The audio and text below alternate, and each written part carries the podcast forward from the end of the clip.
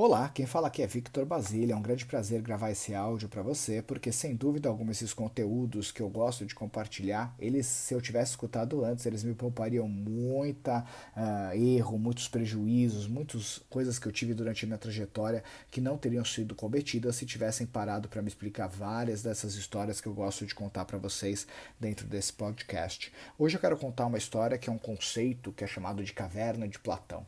Não se sabe muito bem né, a origem muito dessa história, mas é um conceito que vem lá da Grécia Antiga, onde Platão ele falava desse conceito de pessoas que eram colocadas numa caverna muito funda. Essa caverna ela tinha acesso à luminosidade que vinha de fora da caverna e as pessoas ficavam lá dentro. Porém, todas as pessoas que chegavam dentro dessa caverna não tinham conhecimento do mundo externo. Elas eram colocadas dentro da caverna e o único acesso que elas tinham ao mundo externo eram as pessoas que já estavam dentro dessa caverna há mais tempo.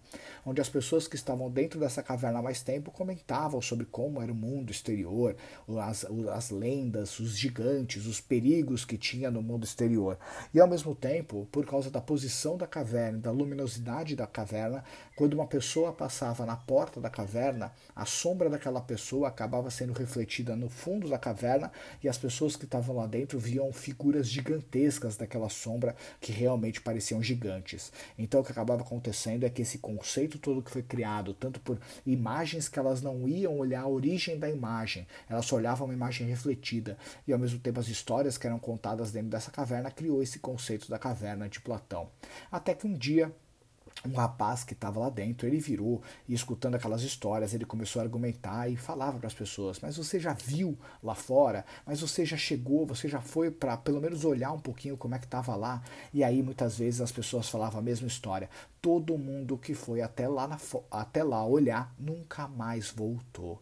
Então sempre acontecia isso, sabe? As pessoas elas pegavam e elas iam e nunca mais voltavam. Até que um dia esse rapaz ele pegou e tomou a decisão de ir também. E esse rapaz foi andando com medo, muito receio, nossa. E aí ele pegou, ele saiu da caverna e ele também nunca mais voltou. E o que esse rapaz encontrou lá de fora? Nada de igual ao que as pessoas falavam de dentro da caverna sobre o mundo externo. E isso é tão engraçado porque isso reflete muito a nossa vida, né?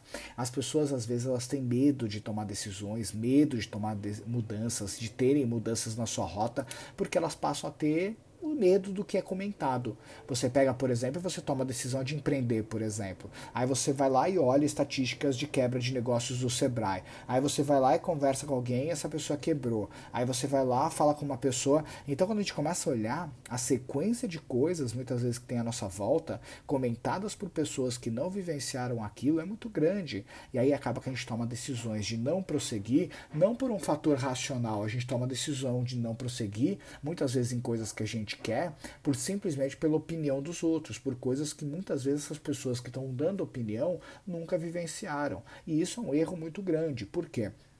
Porque você pode estar abrindo mão de é, riqueza, felicidade, é, uma vida com um propósito muito maior, por causa de pessoas que são diferentes de você, que são mais medrosas e que aceitam a verdade imposta pelos outros como a verdade absoluta. E isso não é o grande caso. É muito importante que você vá lá e olhe e veja com seus próprios olhos. Eu sempre fui uma pessoa que eu me lembro até hoje, quando eu iniciei na indústria do marketing de relacionamento, dia 10 de fevereiro de 2012, eu tinha muito receio de, por exemplo, entrar. Eu me lembro, eu nunca tinha feito nada parecido, eu nunca tinha preparada para poder vender produtos como aquele.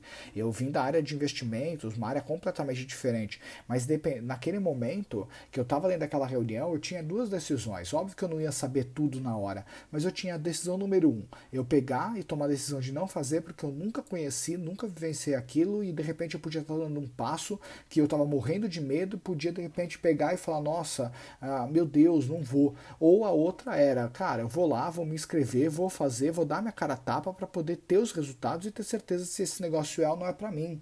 Então, na vida, eu sempre preferi fazer as coisas para ter certeza do que poderia gerar do que deixar de fazer pensando no que poderia ter sido.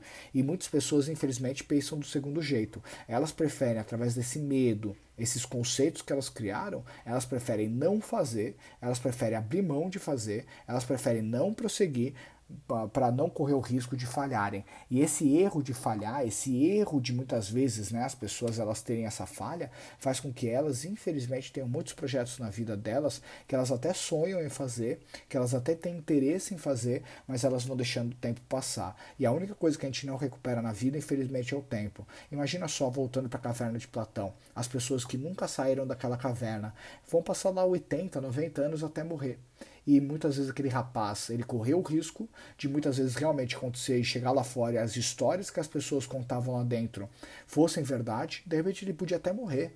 Mas o ponto é que ele foi, sabe? Ele deu a cara a tapa, ele falou, cara, deixa eu lá vir com meus próprios olhos. E acabou quando ele chegou lá, não era nada daquilo que falavam, e ele viveu uma vida incrível. E foi muito o que aconteceu comigo. Aquele dia 10 de fevereiro de 2012, muitos amigos falaram para mim que o negócio não funcionava que eu ia quebrar minha cara, que, cara, todo mundo estava me enganando, que nada ia funcionar. O que aconteceu é que eu fiz, né, hoje, enquanto eu gravo esse vídeo, quase 4 milhões de bonificações. Muito do dinheiro eu acabei multiplicando através de investimentos, o que me trouxe uma vida muito mais tranquila, muito mais sossegada. Eu pude pô, pegar parte do dinheiro e investir em outros negócios, ampliando mais minha fonte de renda. Eu pude viajar de graça mais de 30 vezes. Cada uma dessas viagens, por ter capital, eu pude fazer uma viagem muito mais. Uh, inesquecível do que eu faria se fosse viajar com o dinheiro que eu tinha antigamente. Hoje eu tenho uma liberdade de tempo muito maior. Hoje eu, eu tive tempo para poder me cuidar em relação ao corpo. Então, assim, quando eu começo a olhar aquela decisão lá atrás, se eu tivesse sido, né, uh, coberto por esse medo, eu não teria tomado. E muitas vezes também eu não teria tido os resultados que eu tenho hoje. Então é aquilo, né? Você é fruto das suas escolhas. E não só as escolhas que você faz, mas também as escolhas que você deixa de fazer.